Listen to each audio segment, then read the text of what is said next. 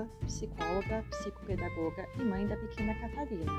Sejam muito bem-vindas ao meu podcast Momentos de Mãe, um podcast criado para falar sobre os mais variados temas desse universo da maternidade. O podcast será quinzenal ou quando a cria permitir. O tempo de cada podcast pode variar. Você, mãe, sabe bem como o tempo com filhos é bem relativo. Espero que gostem. Beijos!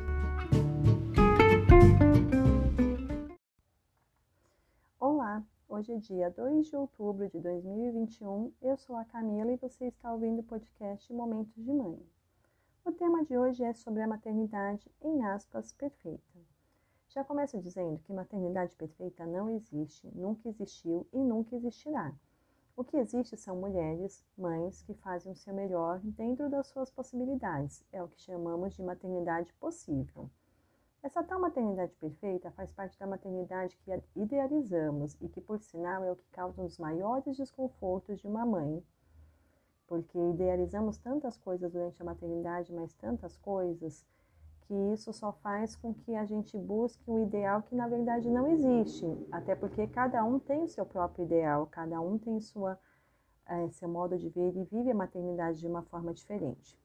Essa questão do que era uma vez uma mãe perfeita até ela virar mãe tem a ver com a questão do quanto idealizamos uma maternidade perfeita.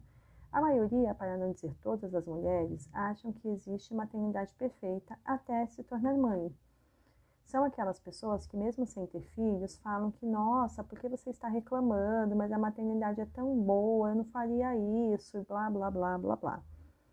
Mas essa maternidade perfeita existe realmente até a pessoa se tornar mãe até ficar com privação de sono, aguentar os momentos de cólicas do bebê ou simplesmente o fato de se tornar mãe. Não somos robôs e nossos filhos também não. Então é impossível viver a tal maternidade perfeita. A mãe perfeita é aquela que não teve filho, que ainda idealiza a mágica que dizem sobre o quanto ser mãe é ótimo, que a amamentação é incrível, que maternidade é instintiva, ou seja, assim que nasce você já sabe o que fazer, mas não. Né? Não sei todas vocês, mas quem andou não, a maternidade não é instintiva, a gente não nasce sabendo ser mãe. Nada é instintivo. Amamentar não é tão simples como muita gente fala, não é só plugar a criança no peito e pronto, a mil maravilhas. É, a gente passa por muitos perrengues, sim. O puerpério não é uma coisa muito fácil, acho que é um dos momentos mais difíceis na vida de uma mãe. E mesmo quem tenha muita rede de apoio, é, empregada, babá e tudo mais, ainda assim não existe essa maternidade perfeita. A mãe perfeita é aquela que acha, antes mesmo de ter filho, que tudo será mágico e maravilhoso, e não é bem assim. Inclusive, podemos amar muito nossos filhos e ainda assim detestar a maternidade, e isso não nos torna uma mãe ruim. O problema é que assumir isso, principalmente em voz alta, faz com que tenhamos olhares desaprovadores, nos transformando em as piores mães do mundo. Eu não sei você, mas privação de sono, sem rede de apoio, muitas vezes sem companheiro é, ou companheiro que não está não tá nem aí, peitos cheios e doendo, pega incorreta, dores no corpo, vai dizer que isso é bom? Não, não é. Nem todas nós temos assistência boa, nem no hospital, para ser ensinada sobre a pega correta, por exemplo. Eu consegui, desde o hospital, a primeira vez que colocaram a minha filha para eu pegar e mamar, me ensinaram a pega, e o tempo inteiro que eu fiquei no hospital, ficavam olhando e verificando se ela estava com a pega correta. A questão é, eu conheço muitas outras mães que não tiveram isso, que tiveram que pagar numa consultoria de amamentação para ter essa ajuda, mas a gente sabe muito bem que quase ninguém tem condição financeira de pagar, às vezes, uma consultora de amamentação. E caso você se encaixe nisso, procure um banco de leite na sua região, que eles costumam ajudar bastante. É, e tem algo pior que também acontece com a maioria das mães, que é não encontrar pediatras que são a favor da amamentação e que realmente podem ajudar. É, inclusive, isso faz com que muitas mães desistam de amamentar, porque dor intensa em falta de ajuda profissional ou até de falta de apoio da família não colabora nesse processo. Inclusive, essa questão de pediatras que não são a favor da amamentação, a gente vê muito por aí, viu? É, pediatras que, querendo ou não, a criança no primeiro mês ela ainda tende a perder peso, ao invés de ganhar ou recuperar o peso que ela nasceu. E muitos pediatras já acham que ah, é motivo tudo da fórmula, tudo tem que dar fórmula. E às vezes não analisa, não vê a mãe amamentando, não vê se a criança tem o frenolo lingual, que é o famoso língua presa, o que dificulta muito a amamentação e que gera muita dor para a mãe. Vê muitos outros fatores e simplesmente dão fórmula, como se isso resolvesse tudo. Eu não sou contra a fórmula, desde que ela seja dada de maneira correta, seja dada verificando realmente as possibilidades para que isso aconteça. E essa questão do amamentar, querendo ou não, acaba sendo o sonho de muitas mães. E quando ela não consegue, seja por falta de apoio profissional ou da família, vem uma das primeiras frustrações da maternidade. Eu digo uma das primeiras porque a primeira costuma ser o parto, por idealizar demais um parto, ou às vezes querer muito parto normal, por N fatores precisar ir para cesárea e vem aquela frustração de não ter conseguido o parto dos sonhos. E a segunda frustração acaba sendo a amamentação porque sempre ensinam que é algo mágico, que você, como eu já falei, vai plugar e vai dar tudo certo, é, que tudo pode acontecer quando você amamenta. Mas por falta de ajuda, muitas pessoas acabam desistindo e se sentem mal por ter que inserir a fórmula, por ter que desistir desse sonho que sempre teve.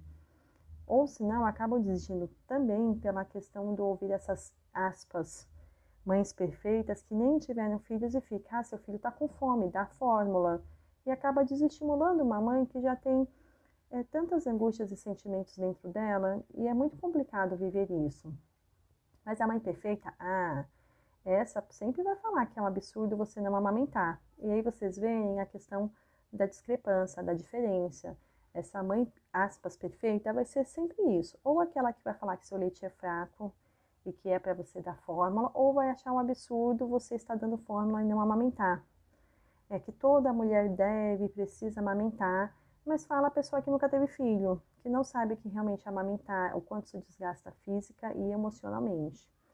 Para mim, o maior problema da maternidade é a idealização. Ouvimos tanto sobre o mundo cor-de-rosa que é a maternidade. Quase ninguém te conta realmente o que é. Só nos clichês de ser mãe é padecer no paraíso. Mas cadê os detalhes? Cadê o que acontece nesse meio tempo? é, que a gente acaba é, achando que sempre é tudo de boa, que vamos sofrer e nem sabemos que sofrimento será, mas que em prol de um bem maior. Só quem já é mãe sabe que movemos o mundo por um filho, que eles realmente são nosso bem maior. Mas espera, precisamos realmente ser assim? A gente precisa viver realmente dessa forma? Precisamos sofrer por falta de conhecimento? Precisamos sofrer porque idealizamos uma maternidade perfeita, que tudo acontece direitinho? com bebês que dormem desde recém-nascido no berço, que mamam bem, que dormem a noite toda. Pode parecer bobo, mas é muita coisa e digo que praticamente toda mãe sofre porque idealiza demais, tanto a maternidade, em aspas, perfeita, que, querendo ou não, quando o bebê não dorme, ou quando ele tem muita cólica, ou está na esterogestação, que é os três primeiros meses, a gente sofre. Sofre porque a fulana disse que o dela nunca deu nada, que o dela sempre foi tranquilo, que nunca deu trabalho. E é essa questão do padecer no paraíso, sabe?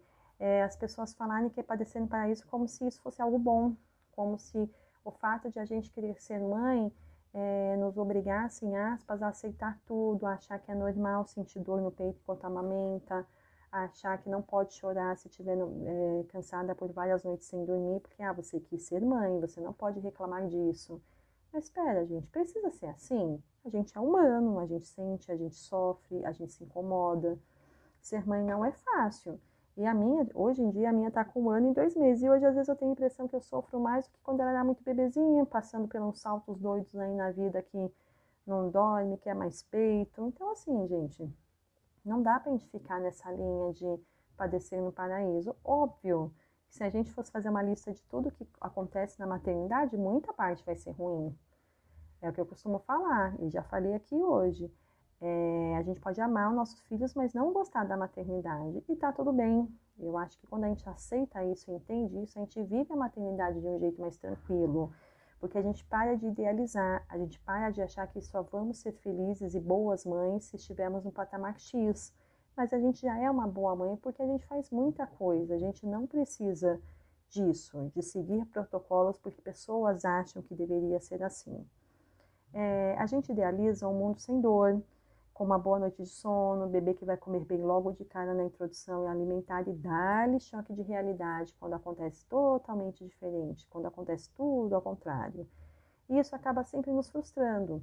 Frustramos porque idealizamos demais, colocamos muita expectativa nas situações que vamos viver e acabamos nos frustrando por algo que não precisávamos. A maternidade possível é aquela que você faz o que pode, dentro das suas possibilidades, dentro de sua rede de apoio ou da falta de rede de apoio.